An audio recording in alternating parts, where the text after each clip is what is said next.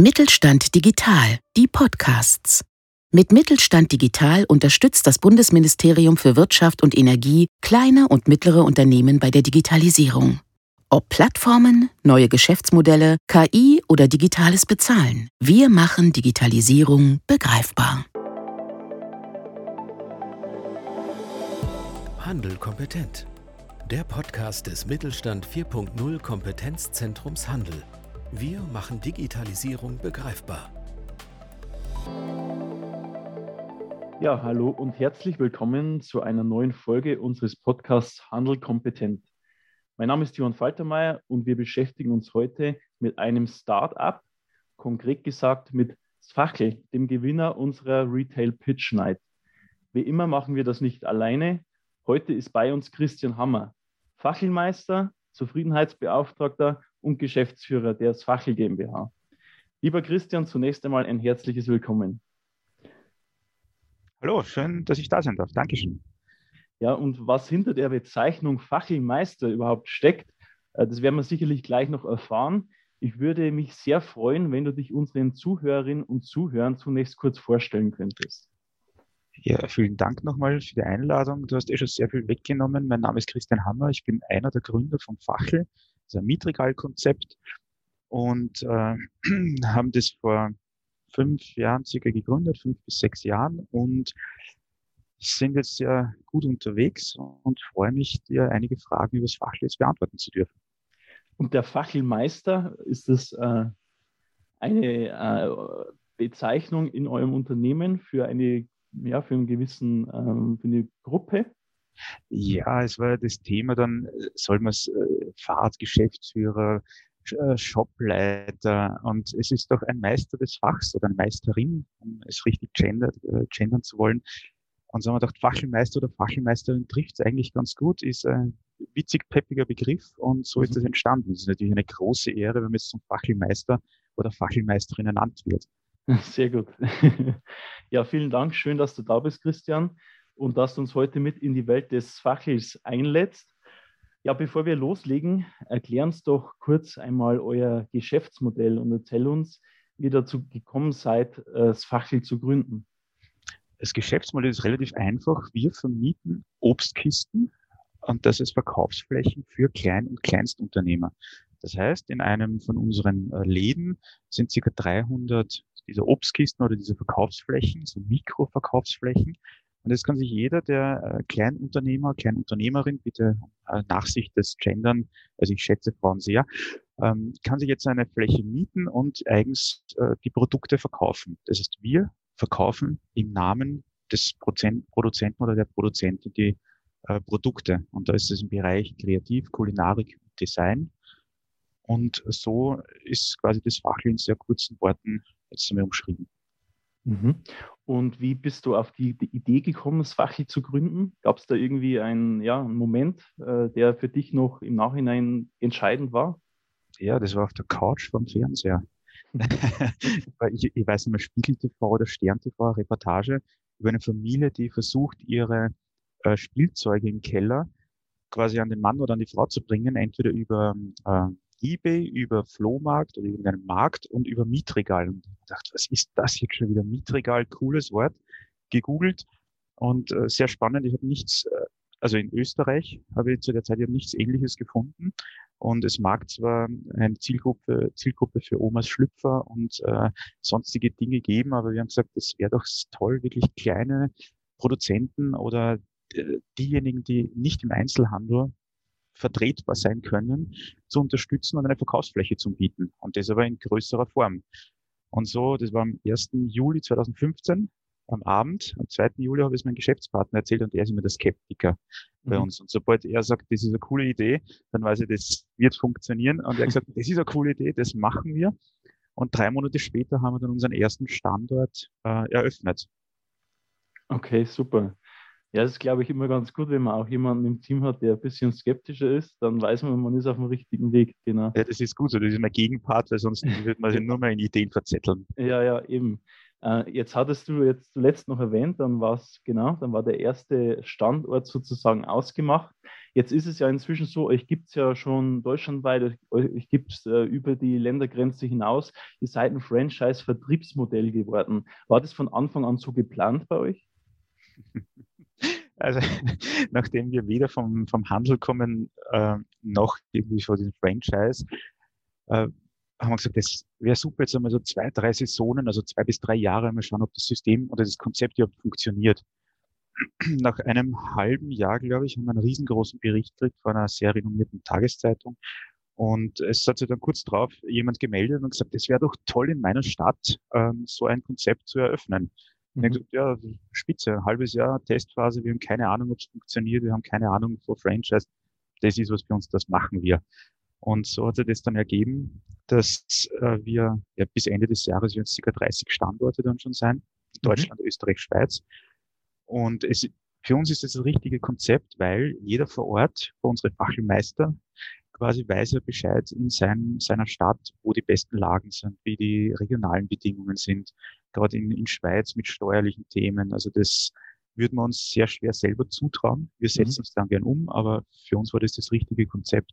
Und dann war der Gedanke, irgendwann einmal ein zweiter Standort. Das wäre doch toll. So in fünf bis zehn Jahren und dass wir nach einem Dreivierteljahr schon einen zweiten Standort gehabt haben, das hätte man nicht geglaubt. Super. Ja, und äh, du hattest gerade schon das Stichwort regional erwähnt. Äh, jetzt ist es ja auch bei euch im Geschäftsmodell so, dass für euch Regionalität und Nachhaltigkeit ein sehr wichtiges Thema ist. Mich würde natürlich jetzt auch interessieren, wie ihr diese Regionalität und Nachhaltig Nachhaltigkeit bei euch also in euren Abläufen und Produkten auch gewährleistet? Ja, die, man muss ja prinzipiell sagen, diese Schlagwörter sind ja vom Marketing-Gurus, werden ja die ziemlich ausgeschlachtet. Deswegen setzen wir jetzt nicht groß davor. Wir leben es halt eher. Ja. Und Regionalität ist für uns hinsichtlich der Produzenten ja eigentlich zwangsläufig so, dass im Einzugsgebiet von einem Standort ja die Produzenten selber ihr Mini-Verkaufsfach ja dann ähm, befüllen können, nachliefern können. Also insofern macht es schon Sinn, dass das sowieso regional, also in einem gewissen Umkreis, die Produzenten sind. Muss aber dazu sagen, es gibt schon einen zweistelligen Prozentteil, die in jedem Standort dabei sind. Und mhm. regional beziehungsweise nachhaltig äh, ist ja äh, zwar ein, ein sehr gut definierter Begriff, aber regional ist für uns genauso, dass es in kleinen Manufakturen in in einem gewissen geografischen Umfeld hergestellt wird und nicht industriell aus China sozusagen kommt oder aus irgendeiner Massenfertigung. Also es, es sollte schon von kleinen regionalen Handwerksbetrieben selbst hergestellt werden, mhm. sei es jetzt kulinarisches Handwerk oder, oder kreatives Handwerk. Und somit ist es auch wieder nachhaltig oder diesen Nachhaltigkeitseffekt auch gegeben, weil wenn ich das alles von diesen kleinen Manufakturen beziehe, beziehungsweise die das selbst herstellen, habe ich eine gewisse nachhaltige Wirkung ja auch damit geschafft. Also mhm. so ist es für uns quasi, es schließt sich dann eben der Kreis.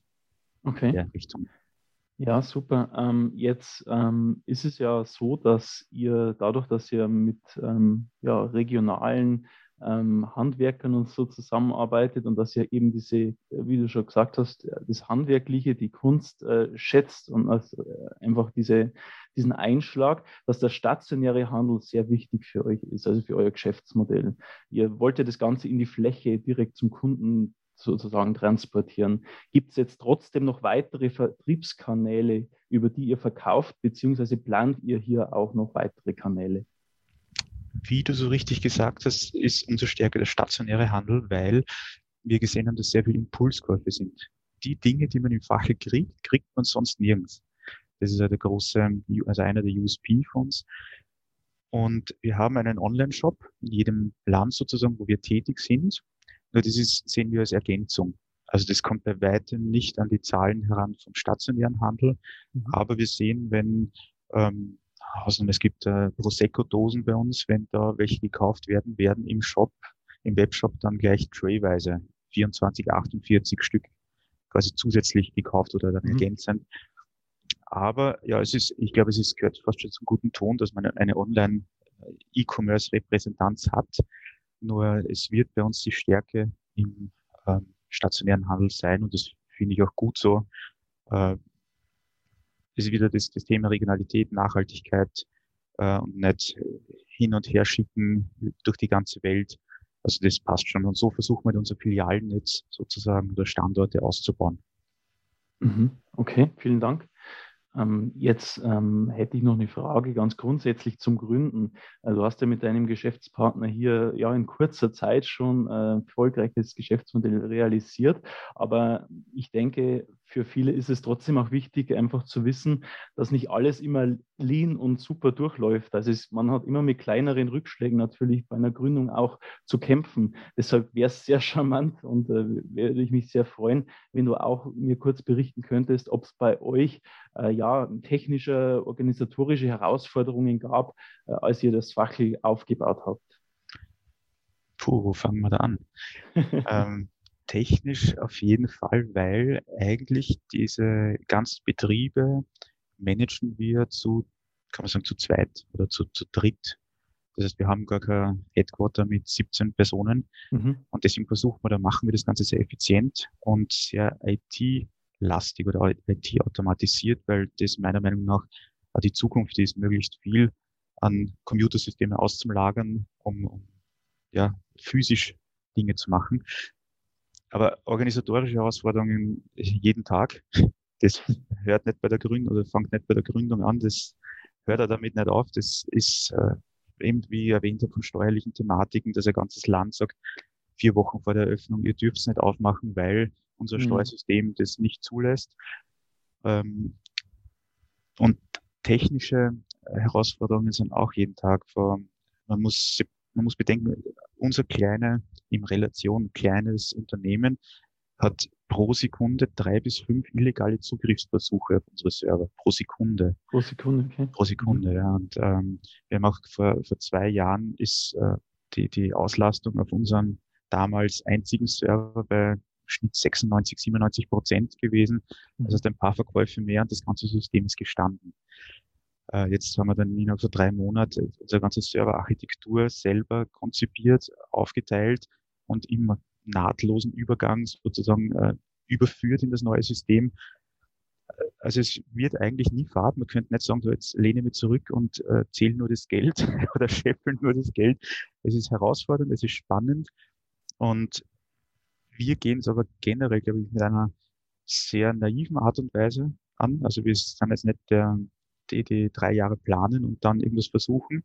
Mhm. Aber auch nicht sehr riskant, wie es viele machen. Die sagen, sie nehmen sie jetzt 500.000 Euro auf, dass sie einmal gründen und äh, zehn Leute einstellen. Insofern haben wir nicht diese riesengroßen, äh, riskanten Erfolge und auch auf, äh, in, in anderen Teil auch gar nicht diese, ja, wie soll man sagen, Niederlagen oder so. Also es mhm. ist wir sind, wie auch äh, mein, Geschäftspartner und ich, in dieser Hinsicht charakterlich sehr phlegmatisch, auch unternehmerisch sehr phlegmatisch. Mhm. Uns bringt nicht sehr viel aus der Ruhe. Und das ist, glaube ich, ein, ein wesentlicher Vorteil in dem ganzen System Unternehmertum an sich. Also gelassen, naiv. Ja, ja. Und ruhig dann auch mal antesten, so nach der Lean Startup Methode einfach mal probieren und Richtig. schauen, was passiert. Genau. Richtig. Ich muss immer denken, so, also das, den Vorwurf, das war meine erste Selbstständigkeit, das war vor in 1920. Mhm. Ähm, war, war das Thema selbstständig machen. Ich habe Bürgschaft sozusagen gebraucht von meinen, von meinen Eltern. Das waren 7000 Euro. Das war mein, mein Sparvertrag quasi von, von den Eltern, die angespart wurden. Und ich habe, glaube ich, zwei Wochen erklären müssen, warum. Also nicht, dass das einfach so jetzt dahin geht, sondern es war mhm. schon mit bewusst, mit Bedacht das Ganze. Und ja, so arbeiten wir jetzt im Prinzip auch weiterhin. Also es ist ja. gute Sache soweit. Mhm. Gut, Dankeschön. Ähm, jetzt, ja, ihr bietet ja doch besondere Produkte an. Und äh, diese Produkte, die leben natürlich doch auch durch ihre Bekanntheit, also so, dass man einfach, dass sie eine Wiedererkennung haben das schnell bekannt werden. Also vom viralen Marketing, dass sich vielleicht das Ganze auch rumspricht. Welche Rolle spielt bei euch eigentlich dann, äh, ja, spielen Social Media? Social Media, denkt jetzt jeder sofort an Facebook und Instagram und Co. Mhm. Bei uns ist eigentlich das Social Media, also die so sozialen Medien, auch, in, auch sehr wichtig, dass das Facebook, Instagram äh, genutzt wird und, und äh, da generieren wir gewisse Reichweite. Aber unser Marketingbudget oder Konzept ist relativ knapp, weil wir haben in einem Standort circa 260 Produzenten, die jeder wiederum Werbung machen für den Standort, weil die mhm. sagen, dort gibt's meine Produkte. Insofern muss ich nicht als ein Standort groß rausgehen in Werbung und sagen, bei uns gibt's die und die Produkte, sondern das tun mitunter auch 260 andere, die sagen, geht's dorthin, weil dort gibt's meine Produkte. Und insofern ist es äh, Social Media ein bisschen in die andere Richtung zu sehen. Mhm. Also dieser Community-Gedanke ähm, und das in Summe, also mit Facebook und Instagram und den ganzen äh, Kanälen, ist das ein, ein sehr, sehr mächtiges Tool für uns. Mhm. Okay. Ähm, gut, vielen Dank. Ähm, jetzt äh, möchte ich mit dir trotzdem nochmal auch so ein bisschen, wenn ich schon mal den Geschäftsführer jetzt hier dran habe, möchte ich mit dir äh, drüber sprechen. Ähm, ja, gibt es ein paar so Punkte, wo du sagst, das würde ich jetzt im Nachhinein anders machen. Also das hatte ich mir ursprünglich vielleicht anders gedacht, ist in eine andere Richtung gelaufen. Das würde ich jetzt wirklich mal komplett nochmal äh, anders aufsetzen. Gibt es da irgendwas? Also prinzipiell sage ich ja zu, zu ganz lieben Bekannten, die sagen, sie wollen sich selbstständig machen und mhm. mich fragen, ob das eine gute Idee war. Ich gesagt, das war das Beste und das Schlechteste, was ich jemals gemacht habe. ähm, weil man darf nicht unterschätzen, wie, wie viel Zeit und Aufwand dahinter steckt eigentlich. Oder wenn man es halt mit Leidenschaft macht. Also das nächste Mal selbstständig würde mir wahrscheinlich als Millionär machen. das wäre die, die Illusion. Na, also ich glaube, dass ich oder respektive wir in Summe als, als Team oder als, als Unternehmen, ich glaube, ich würde es jedes Mal wieder genauso machen. Genau die gleichen Fehler, weil mhm. die haben wir sehr viel gelernt genau die gleichen Erfolge, nicht gefeiert, aber, aber erlebt. Und ähm, im Endeffekt, wenn ich jetzt das wieder zurückdrehen könnte, dann würde ja eigentlich alles nur die guten Dinge machen und aus den schlechten gar nicht mehr lernen können. Ja, eben. Äh, also genau. insofern finde ich es eigentlich gut, so wie es gelaufen ist. Es hat teilweise die Fehler, die wir gemacht haben, haben teilweise wirklich viel Geld gekostet und mhm. auch wahrscheinlich das eine oder andere graue Haar. Aber ich würde nichts anderes machen. Ich denke, das gehört dann auch dazu. Also das graue Haar. Das graue Haar und natürlich auch, dass man aus Fehlern lernt. Gell? Genau. Das stimmt, ja.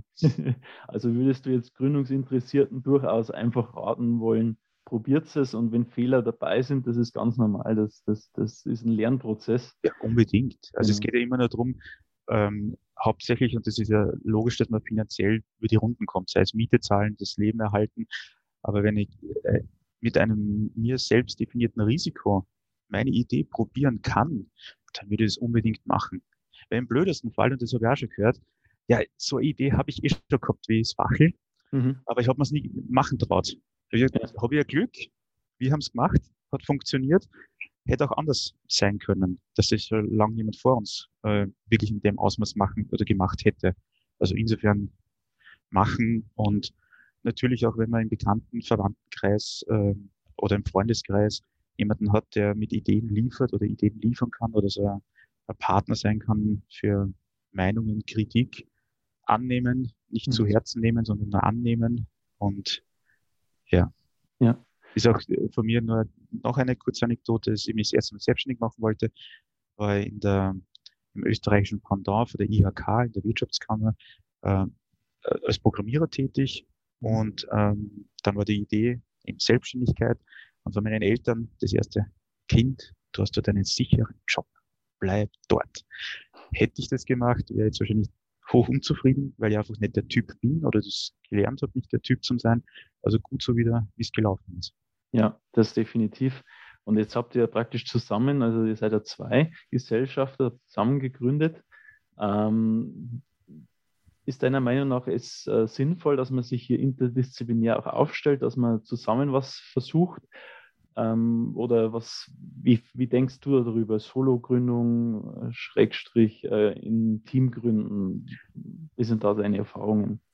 Also ich habe ja auch bis auf eine Aktiengesellschaft habe ich schon jede Unternehmensform in irgendeiner Art und Weise gegründet, geleitet, gehabt, beteiligt gewesen. Und es hat alles seine Vor- und Nachteile ich, ich schätze meinen Geschäftspartner sehr, aber ich darf mit ihm auch die Firma zu, zu 50 Prozent teilen, mhm. auch, auch die Gewinne. Ja.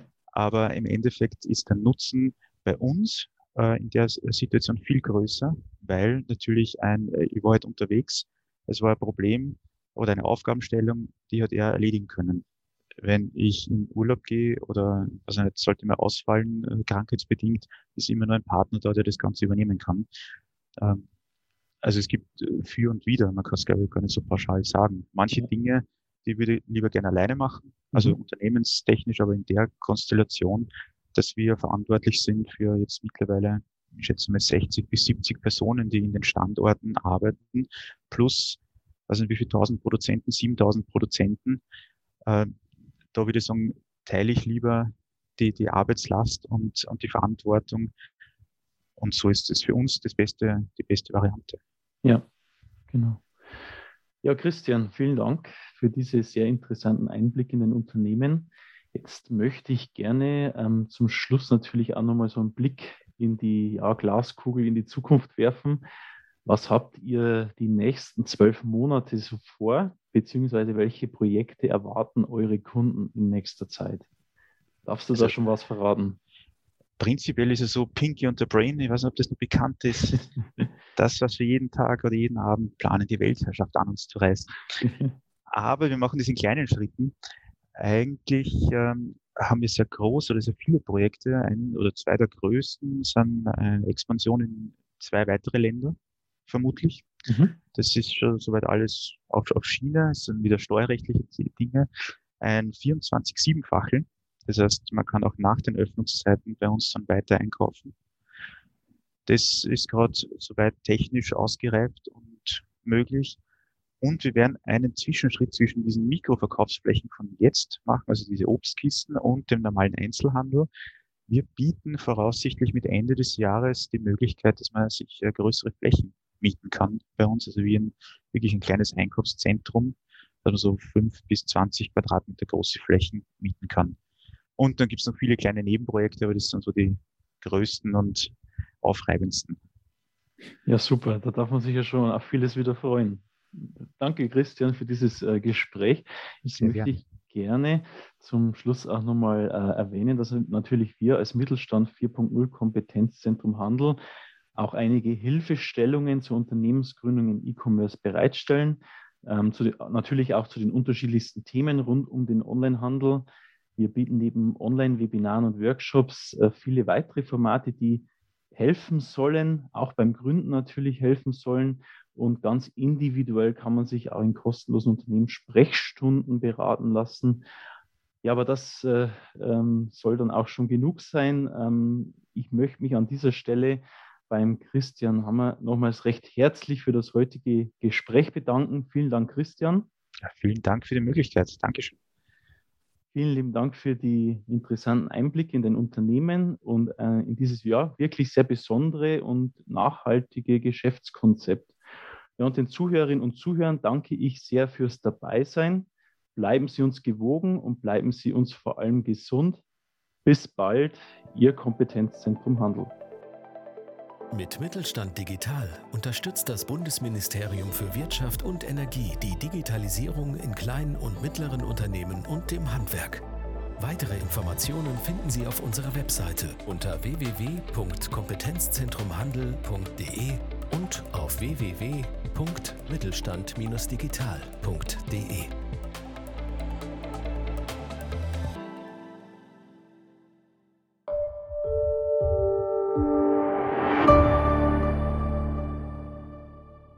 Sie hörten eine Folge der Mittelstand Digital Podcasts. Mit Mittelstand Digital unterstützt das Bundesministerium für Wirtschaft und Energie kleine und mittlere Unternehmen bei der Digitalisierung.